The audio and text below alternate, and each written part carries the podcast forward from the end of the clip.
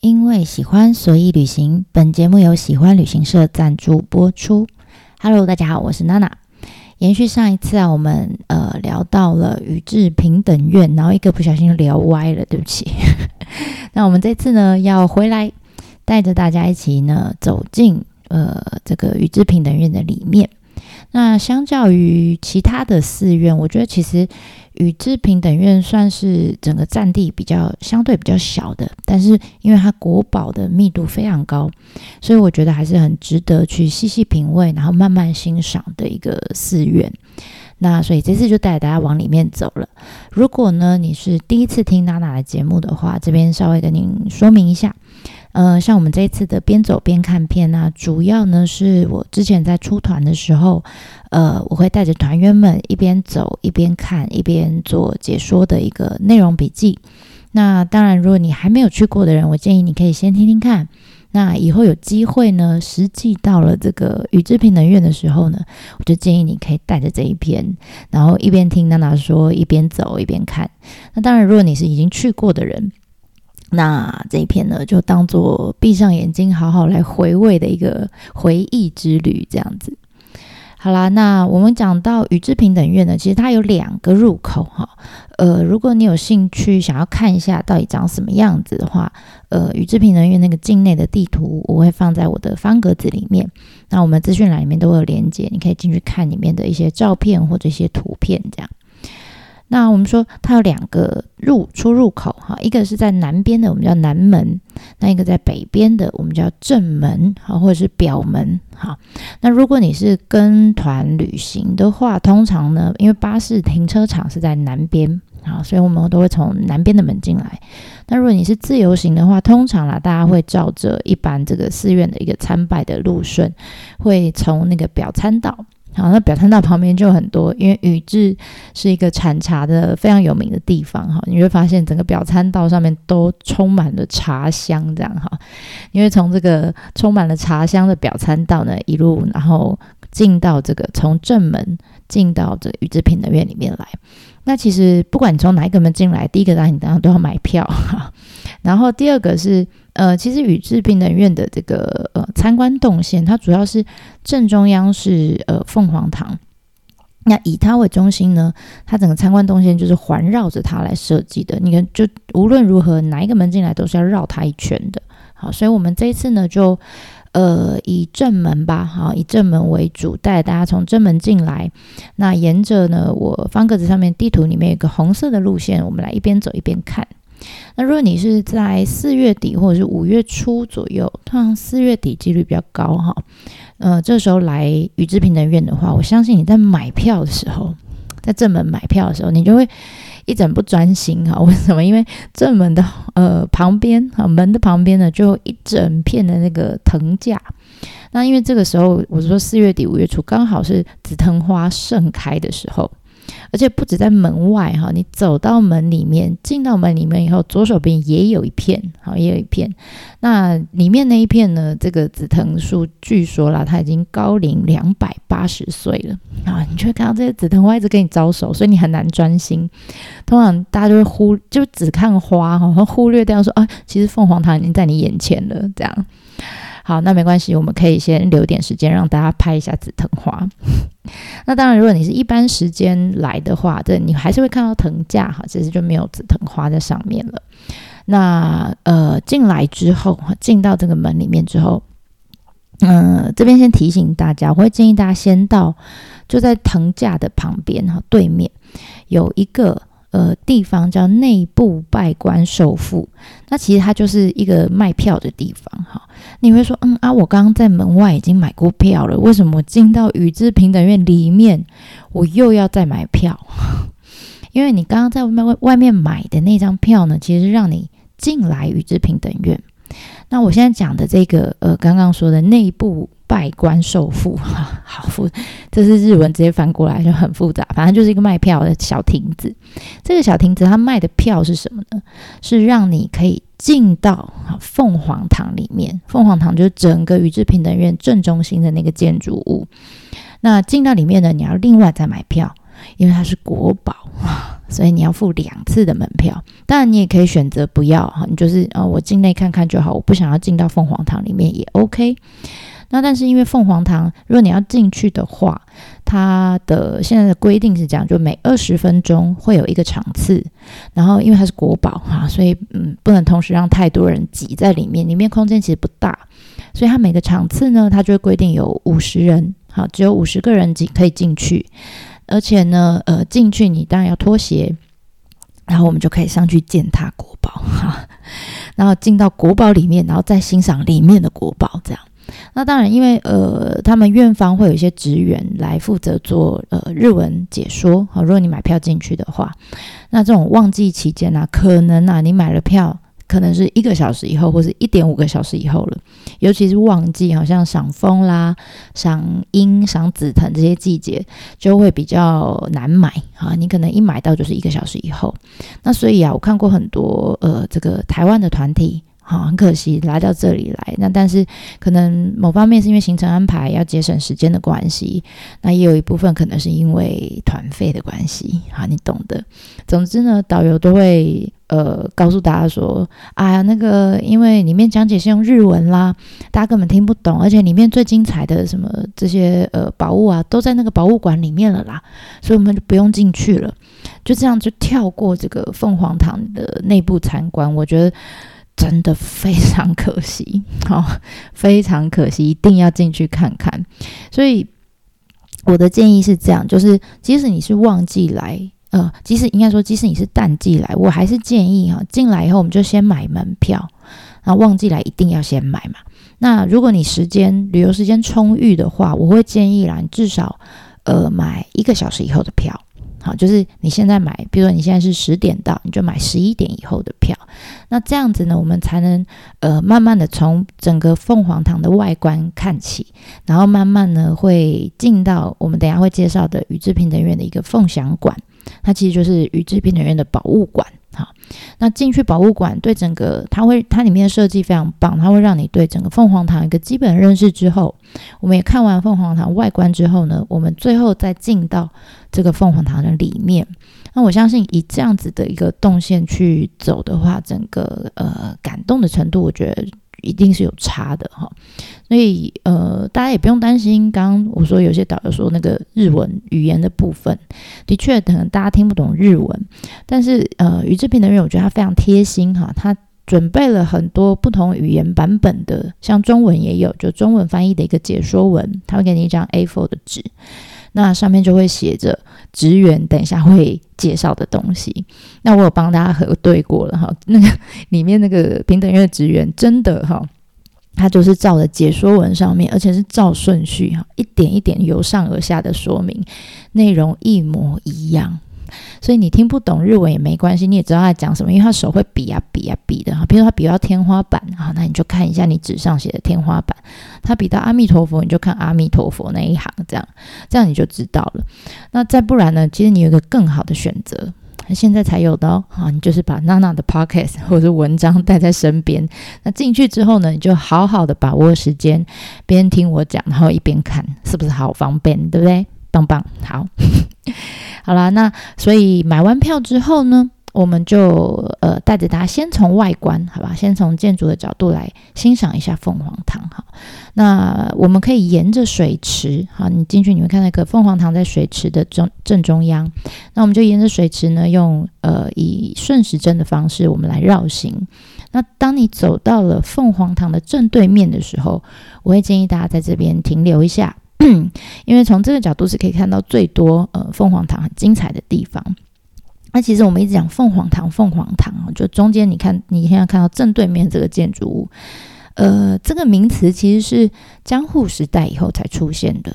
那因为呢，早期啊在里面它是当然是供奉阿弥陀佛的哈，所以早期日本人对于这样的厅堂，他们都叫它叫阿弥陀堂，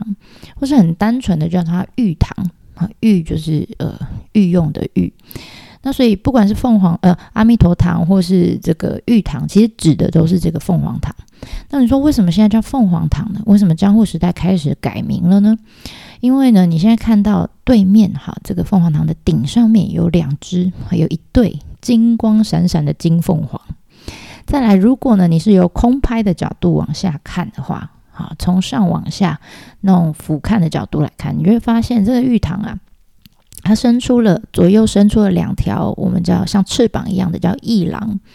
然后呢，正后方呢还有一条长长的延伸的建筑物，我们叫尾廊。所以看起来哈，从上往下看，你会觉得它好像一只呃凤凰展开双翅一样要飞起来那种感觉。所以到了江户时代，我们才把它改称叫凤凰堂。好，那呃这两个原因都有影响啊。那这个时候，因为我们是平面的，你看不到它展翅的样子，但是你平面的，你也可以看到它旁边哈两条。就是我说翅膀的部分哈，展开的这个翼廊，呃，如果你眼睛比较利哈，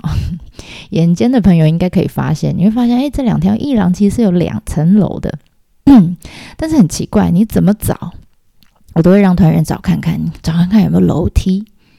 你会发现怎么找你找找不到楼梯，没有办法上二楼，然后这时候就会有人发现，哎，这二楼好像怪怪的，哈。嗯，二楼的的确啊，你看到二楼的屋顶的高度哈，呃，特别的低，你会觉得好像人站上去你是没有办法直挺的站起来的，好，所以原来啦，它这个设计其实它只是为了美观而已。好，然后它没有，它本来就没有要让人走上去的意思，它纯粹就是来增加整个建筑物的量体的这个大小，然后让它有一个对称的美感，然后让它更高大、更宽阔这样子。所以啊，真正人可以活动的范围，其实本来就只有在一楼，所以它根本不用设计楼梯让人家上去啊，只是它还是看起来上面有个那个栏杆啊，好像可以上去的样子，这是我觉得蛮有趣的。再来呢，我们把目光哈移到整个凤凰堂正中央，大家应该可以看到，整个凤凰堂的前面有一个，只有一个哈，就一根石灯笼。那如果你是在风比较小的时候去的话，你就会发现，哎，凤凰堂前面因为有一片水池嘛，我们叫阿字池，在这个池里面，如果它没有风的时候，它其实是可以看到整个凤凰堂，还有连同刚刚我们讲那个石灯笼这样一起倒映在水面上。那有日本就说，他说哇，这个画面看起来就很像一朵莲花一样。那为什么像莲花呢？他们说建筑物的本身就很像花瓣。你看它实际上建筑物是往上翘的，然后呢倒影的花瓣是往下翘的，这样很像一朵花。然后石灯笼呢就是呃花梗，好很有想象力哈，就中间一根这样。那但是呢，因为呃凤凰堂它整个坐向哈。一般大部分寺庙还是好像都还是坐北朝南吧，但是像这样子的呃，我们说净土式的庭院呢，这种寺院呢，通常它的主堂，好像凤凰堂，它一通常都是坐西朝东。啊，为什么？因为阿弥陀佛是从西边来的，OK，所以它是面朝东边，然后坐。坐在西边那种感觉，那尤其是在这个傍晚的时候，就夕阳西下的时候，那个阳光刚好会从凤凰堂的背后照过来，那你就会看到整个凤凰堂好像这样，呃，就是在一片闪着金光的这个这个呃，怎么讲，spotlight 的下面这样，那整个凤凰堂就像一个莲花宝座，发着金光的莲花宝座，然后阿弥陀佛会坐在莲花的正中央。就象征着他从西边来迎接你哈，那这样子的画面大概是我在想，应该是那时候的人，就是他们非常期望说，我往生之后可以见到这样子很美丽的场景哈，见到阿弥陀佛来迎接他这样。那再来呢，我们就可以看看，除了这个建筑物之外，还有它上面，我们刚刚讲到上面站了一对金光闪闪的凤凰嘛。那凤凰其实是我们呃古代从中国哈传过去的一种呃吉祥的鸟类，而且它是它其实不是存在现实世界中是没有的啊，它是一个传说中的吉祥的鸟。那据说啦，只有在比如说德高望重的人出生的时候啦，或者是有很幸运的事情要发生的时候啊，我们说这个祥瑞降临的时候哈，就会有凤凰降临。那那个时候的藤原家，我们说他是贵族中的贵族，对不对？好，那所以大概那个时候除了天皇以外，应该就只有他们家配得上用凤凰吧，哈，来作为整个建筑物的装饰，这样。所以当然，呃，那凤凰在屋顶上面站久了，腿也是会酸的啦，哈。所以我们现在看到的版本，其实不是当初一开始的那那一对凤凰。呃，我们现在看到的是一九六八年，他们依照原来的那一对哈一比一去复原出来的，所以他们已经是第二代的。啊，第二代的凤凰，你说那第一代呢？第一代因为怕他们继续站在那边哈，会受到一些现在毕竟空气污染比较严重哈，那可能会造成他们锈蚀啊等等，所以呃已经把第一对移到这个凤翔馆，就我们等下说的宝物馆里面做一个保存跟很漂亮的展示哈。我们晚一点会带大家去看到。那你现在看到的是第二代的啊，第二代。那沿着这个凤凰的脚底下，哈，往这个屋顶延伸，你会发现有两条这个瓦片，哈，比较高一点，哈，比较凸出来。那这两条，哈，这两条瓦片的尽头呢，你就会看到一个呃龙头的脸，哈，应该说龙的脸的瓦片，我们叫它龙头瓦。那它是目前呢整个日本里面算是现存最古老，然后也最大的。这个龙头瓦，那真好玩。有一说啦，哈，听说呢是藤原赖通，哈，就是把这边呃改成把宇治平等院改成寺庙的这一位，哈，呃，藤原贵公子呢，据说啦，在他死了以后，就化成了龙，然后就呃停留在屋顶上，一直守护着平等院，所以我们现在才能看到哈，躲过各个灾难，而且保存至今的这个整个建筑，这样，嗯。一个传说喽，好，好，那最后你还是在前面，对不对？你还没有动嘛，对不对？那如果呢，你是赏樱时节来的话，那我就会呃，请你看一看哈，你现在站的位置旁边，应该我不用提醒你也会看到有一颗很漂亮的，我们叫枝垂樱啊。那之前我们有一次有请一个导览北北 带着大家走哈，那那个导览北北就说了，他说。大家知道哈？为什么你要大家就他就请大家看这个凤凰堂哈？凤凰堂正中间呢，当然坐的就是阿弥陀佛嘛。那阿弥陀佛呃那个脸的前面呢，其实被一扇这个木头格栅给挡住了啊。那但是这木头格栅呢，中间挖了一个洞，好是没有格栅的哈，就怎么讲一个栅栏，但是中间有个洞这样。然后这个阿伯就问大家说。大家知道为什么阿弥陀佛脸前啊，脸的前面那里要挖一个洞吗？哈，然后呢，大家就嗯不知道诶，为什么？为什么这样？就阿贝就说，因为这颗枝垂樱实在是太美了哈，阿弥陀佛也想要赏樱啊。而且 阿弥呃，这个阿贝很爱开玩笑哈。那其实这个洞啊，其实跟我们之前讲到那个东大寺很像。东大寺如果你还记得的话，我们进到那个呃，就是。呃，本堂的前面一样哈，在那个呃佛的正脸的地方，一样有一个圈圈是挖空的啊，也有一个窗户，那个我们叫观象窗。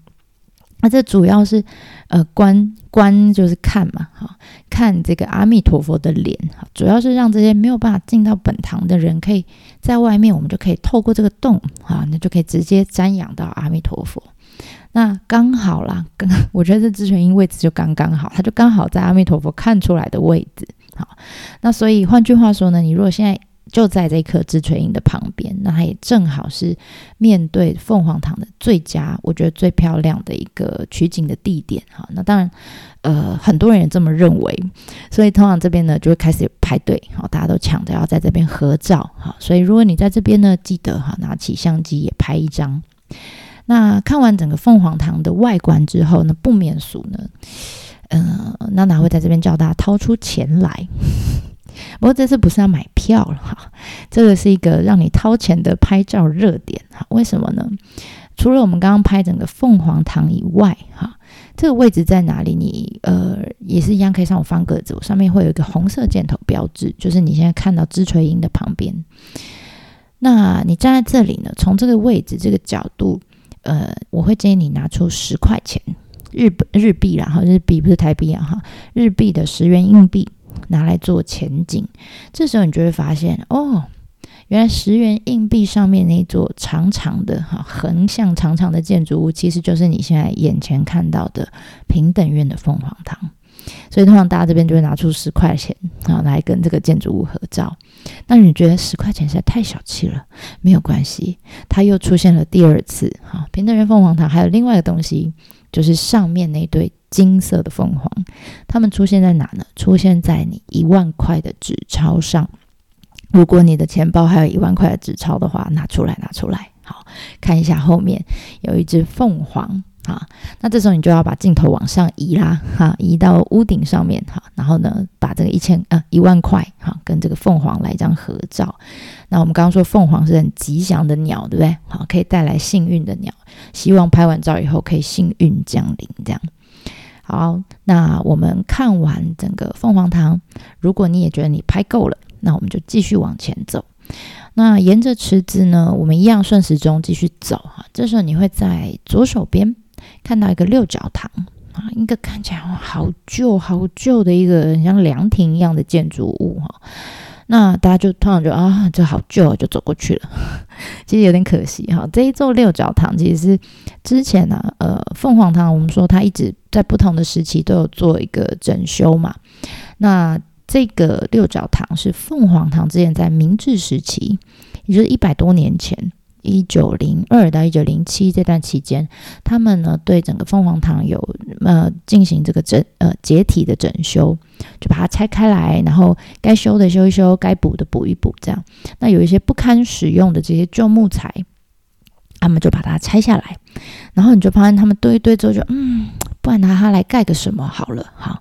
那所以呢，你知道从我们刚刚说长得很像凤凰的翅膀的那个两个翼狼所撤换下来这些旧木材，他们就把它拼拼凑凑呢变成一个等于是国宝再利用哈，做成了一个休憩场所，就是现在你看到这个六角堂。所以你上面我们刚刚不是说啊，呃，这个翼狼不是有两层楼，对不对？第二层楼其实是没有什么用的哈，你会发现哦，那个柱子上有些洞，就可能是之前拆下来之前是有这个横梁插在里面的，大家可以仔细看一下。那从这个六角堂的位置哈，你如果站在六角堂里面，你从六角堂往凤凰堂的方向看，因为它稍微高了一点，那你就可以看到说哦，哎，原来凤凰堂的上面哈，屋顶上。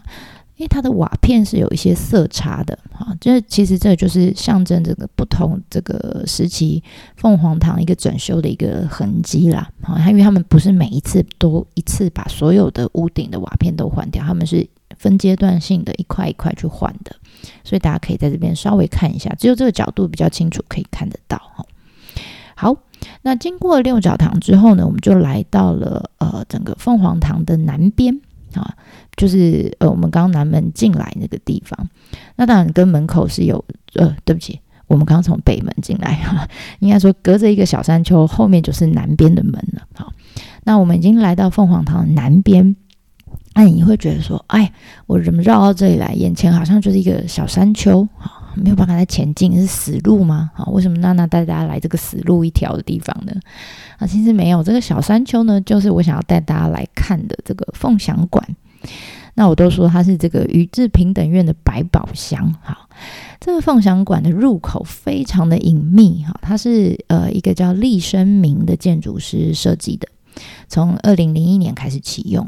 那它是用主要是用来这个取代原本其实宇治平等院一个博物馆。好，在一九六五年盖的，那因为呃时间比较久远了哈，那可能对于宝物的这个保存的技术啊等等都要做一个更新，建筑物也要做更新，所以就请了这个建筑师啊厉生明来做设计。那这个凤翔馆位置很尴尬哈，因为它就刚好在凤凰堂的旁边，很近，好就在南边。那为了不抢走这个凤凰堂的这个光彩。因为凤凰堂本身才是主角嘛，哈，所以呢，他就用很简单、哈、很简洁的这种呃清水模作为入口的一个指引，然后呢，靠近凤凰堂这一侧的整个建筑的量体，它就用覆土的方式，哈，就很像一个小山丘一样，把它隐藏起来。那这个山丘呢，就跟呃旁边这个庭院就融为一体，好，大家看起来就觉得，嗯嗯，这里好像什么都没有，这样就是一个山丘啊。其实呢，它里面就是一个凤翔馆，是一个建筑。那你进去呢？你会觉得你好像钻进一个地洞里面，这样大家觉得，哎呀，会不会很暗啊？会不会很压迫？这样其实不会，我觉得他很厉害啊。雷声明他很巧妙的用一些呃呃自然光线哈，他让它洒进整个博物馆的空间里面，所以你进去你会觉得，诶，其实蛮亮的，当然不够亮的地方，它会用一些灯光去照明去做一些补足。那立生明它本身也因为这个凤翔馆的设计，它有得到这个呃日本艺术学院赏的肯定，所以我觉得啦，就算你是对呃寺院的这种宝物没有兴趣的人，其实我还是可以建议进来看一下，去感受一下。这个博物馆的一个空间，因为我觉得在看过这么多很多寺院里面都会有宝物馆嘛。好，那我觉得它算是少数，我觉得设计非常有美感，然后展示的好像你就觉得，哦，原来这个佛像这么美哈。你你如果像一般博物有很多博物馆很失败，他们真的就是佛像一尊一尊踩在那里这样，然后也没打光，什么昏昏昏暗暗的这样，然后一点说明也没有，他就写了一个名字这样，你就觉得嗯，好像蛮无聊的，让大家觉得对对。博物馆的印象就是这样，但我觉得这边不一样哈，这边它里面设计的这个展示也非常有趣，所以呃，还蛮建议大家一定要走进来看看的。那至于里面有什么呢？它怎么展示呢？我们就因为时间的关系哈，我们就趁呃等下一次好再带大家进来走走看。好啦，那我们就下次见喽，对，晚马丹呢。